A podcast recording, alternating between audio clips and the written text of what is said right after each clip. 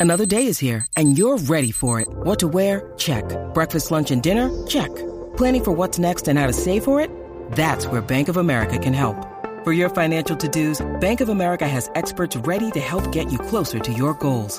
Get started at one of our local financial centers or 24-7 in our mobile banking app. Find a location near you at bankofamerica.com slash talk to us. What would you like the power to do? Mobile banking requires downloading the app and is only available for select devices. Message and data rates may apply. Bank of America and a member FDIC. Buenos días a todos, soy Víctor Abarca. Antes de nada, quiero pedir disculpas por haberme retrasado un poquito en el expreso de hoy, debido a que he publicado un unboxing muy interesante sobre el iPad Pro, que ya puedes verlo en YouTube. Y eso era una cosa que quería hacer justo antes de, ponerme a locutar este episodio, de sentarme contigo a tomar este expreso. Y me ha llevado un poquito más de tiempo del que, del que esperaba. Pero bueno, aquí estamos con un expreso en la mano, así que quiero darte la bienvenida a Expreso con Víctor, el podcast diario sobre tecnología, tecnología que importa y cultura digital. Y bien, en el episodio de hoy te resumo los principales, las principales novedades anunciadas por Google durante su keynote, el Google I.O., que, que fue ayer. También te cuento la nueva funcionalidad de la que dispondrá Spotify para sus podcasts exclusivos. Así que espero que tengas tu expreso, tu ice latte, porque con el calor que hace ya va apeteciendo eso preparados, porque allá vamos.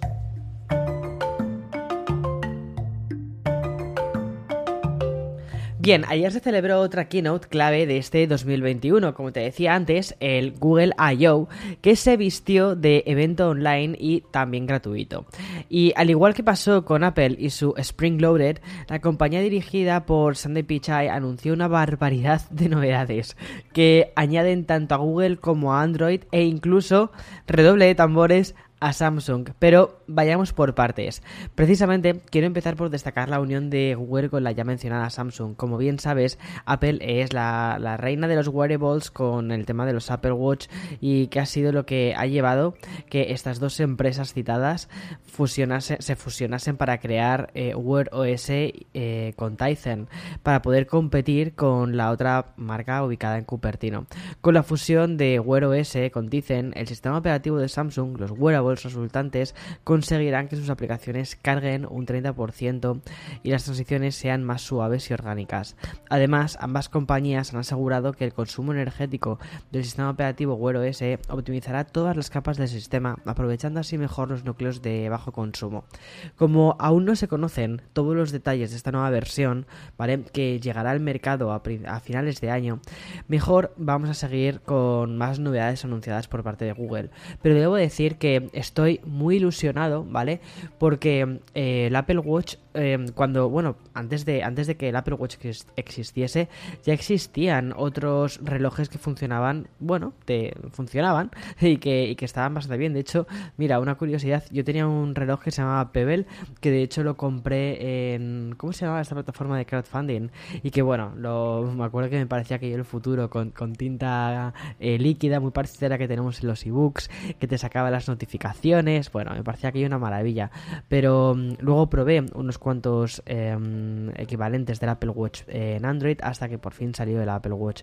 Y la verdad es que eh, funcionaba muy bien. Y eso hizo que al final poco a poco se terminase quedando solo y que Google dejase de lado a mm, dejase de lado el desarrollo de Wear OS. Y también que Samsung no se tomará tan en serio esta parte.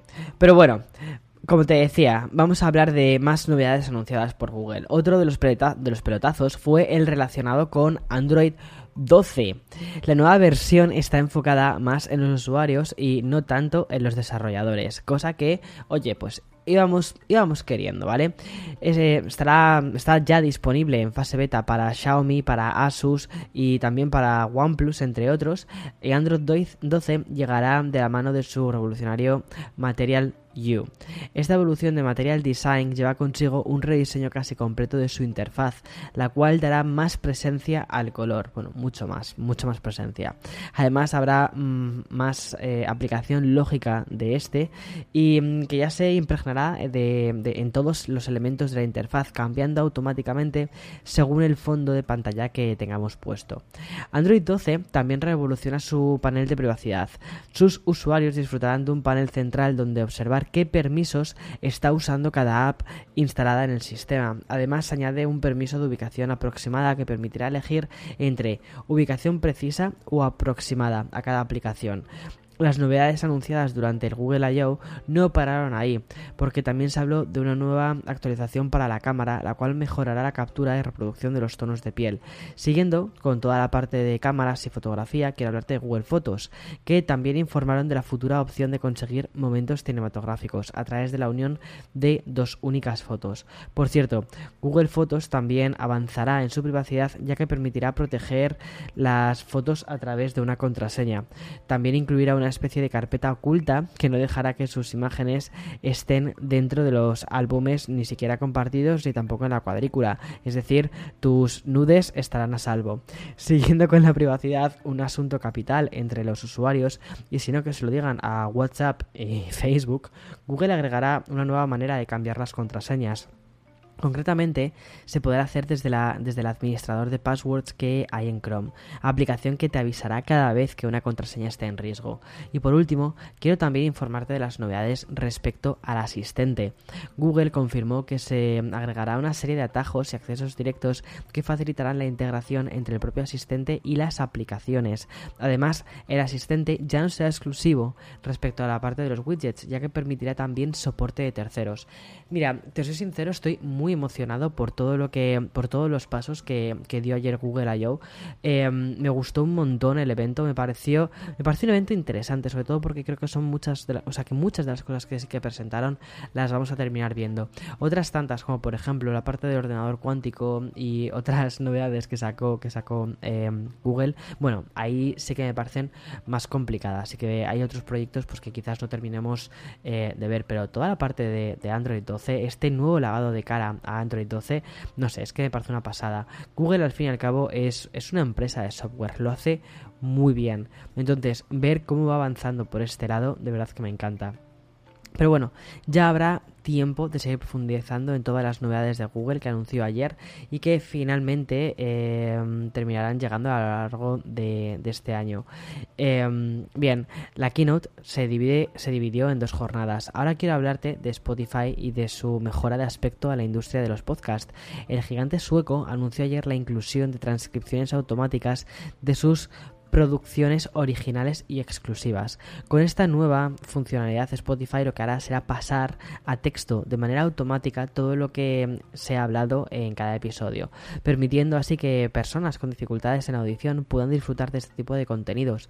Por cierto, la compañía ha anunciado que con el paso del tiempo las transcripciones automáticas también llegarán al resto de podcasts no exclusivos, es decir, podríamos llegar a ver un expreso con Víctor que estuviese transcrito. Eso me parece, me parece maravilloso como forma de incluir a más gente. Es una opinión más personal, pero creo que esta nueva opción de Spotify no solo servirá para las personas con disfunción auditiva, también tiene sentido para disfrutar mejor de contenidos en otros idiomas. Si a la par que escuchas un podcast en inglés puedes leerlo en la parte de transcripciones, todo el contenido te llegará al final al 100%. Y la otra lectura que le encuentro es que también podrás saltarte la parte del episodio que no te interese e ir directamente a la que sí. Y mm, ahora quiero dar paso al sponsor de este programa. When you need mealtime inspiration, it's worth shopping Kroger, where you'll find over 30,000 mouth-watering choices that excite your inner foodie. And no matter what tasty choice you make, you'll enjoy our everyday low prices, plus extra ways to save, like digital coupons worth over $600 each week. You can also save up to $1 off per gallon at the pump with fuel points. More savings and more inspiring flavors make shopping Kroger worth it every time. Kroger, fresh for everyone. Fuel restrictions apply.